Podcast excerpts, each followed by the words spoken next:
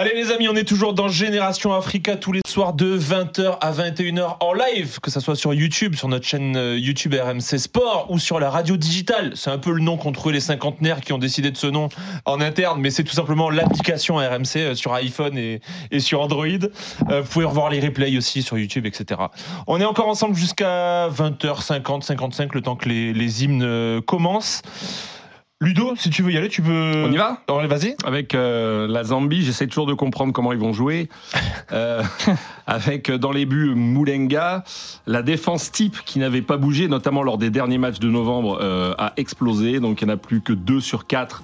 Le fameux Stopila Sunzu avec Rodrigue Kaboué qui lui a priori jouera plutôt latéral gauche. Par exemple, Chanda et Chepechi qui sont des vrais titulaires ne sont plus là. Au milieu de terrain, on retrouve quand même Kongwa, euh, Moulombia, Benda. Et devant, eh ben, c'est Sakala qui va accompagner a, a priori la principale menace pour la RDC, qui est euh, Patson Daka, le buteur de Leicester, qui est en plus euh, très en forme en ce moment et qui, à mon avis, sera vraiment le joueur euh, à surveiller. Et moi, tu m'as pas demandé, mais 2-0 pour la RDC. Voilà. Coup d'envoi dans 40 minutes. Régalez-nous avec Edgar. C'est sûr. Et on, s- ouais, bah, j'en Plaisir. doute pas, J'en doute pas. et, euh, et on te revoit euh, très vite. J'ai pas, j'ai pas en tête les, les matchs que tu commentes. Moi non plus. Ça arrive trop. On est pareil. On est pareil. C'est vrai. Non mais j'ai dit que vous charbonnez. Je, je mens pas. Je mens pas. C'est impossible. Égypte. Alors, alors, euh, Axel à l'info. Égypte Cap Vert. Égypte Cap Vert lundi pardon. pour moi Ouais. Ouais, mais il y en a plein avant. hein, donc, euh, Si t'as besoin de, de, de plus d'infos sur ton sur ton planning, Ouais, je n'hésite pas à t'appelle. demander à je Axel. t'appelle. Ça marche. Merci Ludo. Salut, à tout à l'heure. À très vite. Allez, on va passer au prochain sujet qui risque de vous intéresser. Moi qui m'intéresse, je suis curieux d'avoir votre avis là-dessus. Est-ce qu'au final, vu les surprises qu'on a, hein, on réca- récapitule un petit peu, on les a vues depuis, ce- depuis cette première journée. L'Égypte qui a fait match nul de partout contre la Mozambique. On a eu le Ghana qui s'est incliné face au Cap Vert 2 buts à 1. Le Nigeria qui a fait match nul face à la Guinée équatoriale. L'Algérie, désolé Amina, je vois ta tête, euh, qui a fait match nul face à l'Angola. Le Cameroun, malgré le carton rouge de la Guinée, qui a fait euh, match nul. Est-ce qu'au final, il y a encore des petites équipes sur le continent africain? Non, non, pour moi, il y en a plus. En tout cas, celles qui sont qualifiées à la Cannes, elles ne sont pas des petites nations. Et je pense même à une nation qui n'est pas qualifiée, les Comores, qui réalisent de belles performances dernièrement, qui a battu le Ghana. Euh, donc, euh, je, trouve que le niveau s'est resserré entre celles qu'on dit grandes nations, les, les classiques du continent, donc le Sénégal, l'Algérie, etc. Mais en même temps, on a des nations qui, euh, qui ont su être de plus en plus professionnelles en professionnalisant leur, gestion dans les fédérations, etc. On est sur des, des nations qui arrivent maintenant à, à rivaliser et sur les, les- surtout sur une canne où on sait dans les conditions euh, sur le continent qui sont bien bien différentes. euh, non, clairement, il y a plus de petites nations. Il y, a y une différence qui est moindre maintenant. Alors moi, ça m'embête. Alors juste, Jean-Louis Gasset euh, a dit la même chose ce matin en conf. Il a dit il n'y a, plus- il y a plus de petites équipes. Alors moi, ça m'embête parce que je dois faire un pas de côté par Bah, rapport à Mina et j'aurais pas voulu faire ça, mais c'est difficile de vérifier un nivellement à partir d'une phase de poule. Euh, je vais dire, on est avec Thomas hier qui nous expliquait que à partir du moment où on arrive sur une canne début janvier, il y a des joueurs qui sortent notamment de leur euh, actu club. Et ben sur un premier match, il peut y avoir des surprises. Par contre, on pourrait évoquer le fait qu'il y ait plus de petites équipes si ça se vérifie Mhm. sur le tableau final. Mhm. Si par exemple il y a une équipe qui fait un one shot, bah par exemple, bah, en l'occurrence la Namibie euh, bat la Tunisie, mais par contre ça se vérifie pas sur le tableau final, qu'est-ce que t'en tires de ça? C'est-à-dire que est-ce que ça va empêcher la Tunisie de passer? Ouais. Est-ce que la, la Namibie va passer? Moi, il faut que ça se vérifie sur le tableau final pour que je puisse me dire qu'il y a une hiérarchie qui soit changeante, qui soit mouvante. Bah, justement. Moi, je vais tempérer ce que dit. euh, Alors attends, j'ai une question. Euh. Mais je te laisse- je te dire y ça parce que là, c'est actuellement la période, là, vu comment il fait froid. Je te- je te laisse y répondre, Saïd. Euh, moi, je me mets à la place des gens qui découvrent peut-être plus en profondeur la canne, qui ne vont pas juste mater les, les phases finales, etc.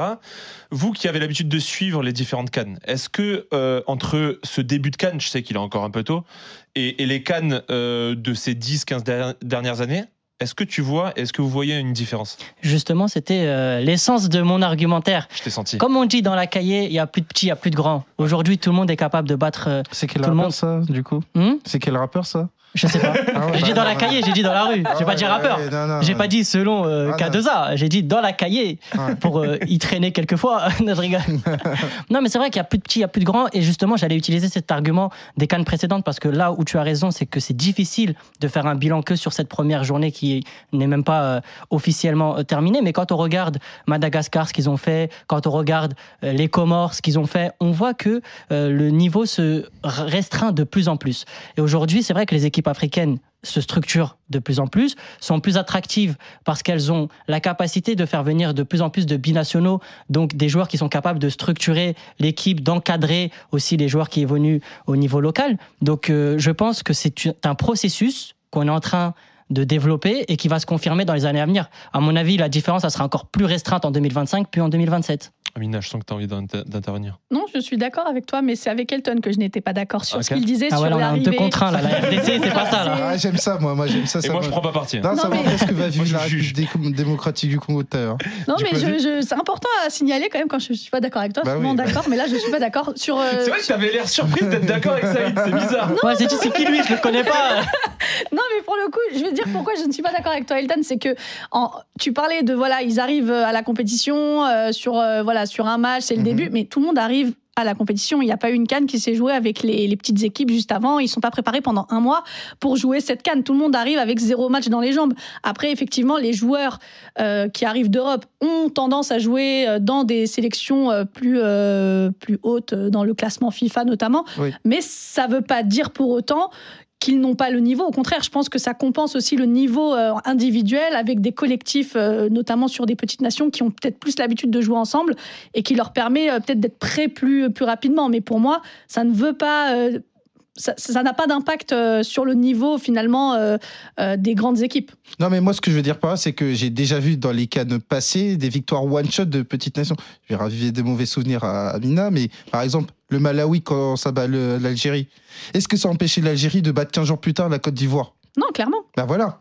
Donc tout ça pour dire que à un moment donné, il faut qu'il y ait une continuité dans la performance pour que je me dise ah ok il y a inversion, il y a inversion au niveau des, des hiérarchies, il y a des sélections qui sont en train de monter, qui sont en train de s'installer parce que le tout c'est pas de gagner face à l'Algérie, c'est pas de gagner face à l'Égypte euh, ni euh, la Côte d'Ivoire, c'est d'enchaîner les performances. Oui, Après, ça arrive quand même de plus en plus souvent. Tu donnes l'exemple du Malawi avec l'Algérie, mais le Maroc s'est fait sortir par le Bénin aussi à la Cannes. Exactement, oui. C'est vrai qu'il y a des, des, one-shots. pour moi, c'est plus parlant. Voilà, mais c'est pour ça que je dis qu'on est sur un processus. Certes, on peut euh, nuancer le propos en disant qu'on n'est pas arrivé à terme de quelque chose et qu'on peut attendre encore d'avoir un regard un peu plus poussé. Mais c'est vrai que le processus n'a pas commencé sur cette canne-là. Pour moi, depuis peut-être deux cannes, on a déjà commencé à resserrer le niveau des équipes et ça va aller que de mieux en mieux. Là-dessus, oui, c'est l'une des avantages, l'un des avantages, pardon, de la à 24. À partir du moment où il y a de la récurrence en termes de petits, enfin, de petites équipes qui arrivent et qui sont en capacité justement de jouer régulièrement euh, face à ces compétitions quand elles se qualifient. Parce qu'on a évoqué l'exemple des Comores, les Comores qui étaient, euh, euh, qui étaient en huitième de finale face au Cameroun, ils sont pas là. Ok. Euh, je vais vous demander à chacun.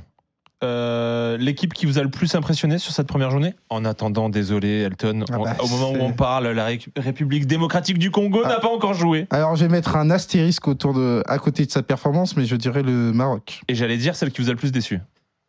Celle qui m'a le plus déçu, bah, je dirais bah, l'Égypte. Ok. Saïd? Celle qui m'a le plus impressionné, je vais essayer d'être original un peu, parce que le Maroc, euh, mine de rien, c'était attendu, même si on la joue euh, très humble. Mhm. La Namibie. Ok. Je mets aussi un astérix parce que peut-être que, comme le dit Elton, c'est one shot, Mm. mais l'engagement physique qu'ils ont mis contre la Tunisie, euh, le fait qu'ils se sont projetés pendant 90 minutes, la Tunisie a vraiment, vraiment souffert. hein. On parle de 1-0, Ouais, j'allais dire, on Mais, rappelle. Euh, Victoire de la Namibie 1-0. hors, hors jeu assez petit, qui aurait pu amener le 2-0 et qui tuait complètement euh, la Tunisie. Donc c'est vrai que la Namibie, je les attendais pas du tout à ce niveau-là parce que je pensais que la Tunisie était un peu plus prête. Après, sur la, hum, la pire déception. Ouais, je partirais sur euh, l'Égypte parce que l'Égypte c'est euh, l'équipe solide. On peut, on peut citer aussi le Nigeria, mais je dirais quand même l'Égypte parce que c'est sept fois champion d'Afrique et d'habitude ils sont rodés pour ce type de compétition. Amina? Moi, l'équipe qui m'a le, le plus impressionné, c'est. Enfin, elle m'a pas impressionné, c'est pas vrai, mais je pense que c'est celle qui a montré de belles choses et qui confirme ce que je pensais d'elle, c'est le Mali. Ok. Euh, En seconde période. Mm, oui, mais sur la globalité. Après, Ok. c'est dominer n'est pas gagné. On l'a bien vu avec l'Afrique du Sud. Donc, euh, le Mali. Ça, c'est de la répartie. Je teste sa réponse, j'adore. Voilà. Ouais. À un moment donné, il faut pouvoir ressortir le ballon sous pression. Elle l'a bien fait. Exactement. Voilà, et- et je trouve que cette équipe malienne vraiment euh, va, enfin, elle a montré euh, qu'elle pouvait aller très loin dans cette compétition. Je suis pas censé donner d'avis, mais je suis plutôt d'accord avec toi. Voilà, merci beaucoup. et l'équipe qui m'a le plus déçu, là, je vais pas être originale en revanche, c'est euh, l'Égypte. Mais euh, elle m'a pas déçu sur son jeu, notamment parce qu'on sait qu'ils ont cette tendance à vouloir endormir l'adversaire pour après mieux les, les abattre. Mm. Mais elle m'a déçu parce que euh, euh, offensivement, c'était très très très faible et très très très chiant, si je peux me permettre. Ok, tu peux te permettre, Ouais, t'en fais pas. te permettre. T'en fais pas. Merci. Ok, ben on fera un petit point euh, au fur et à mesure dans la compète. Je suis curieux de, de voir aussi comment ça peut évoluer parce qu'on sait que le premier match ne veut rien dire. On a déjà eu énormément de surprises dans, dans bon nombre de, de compétitions internationales.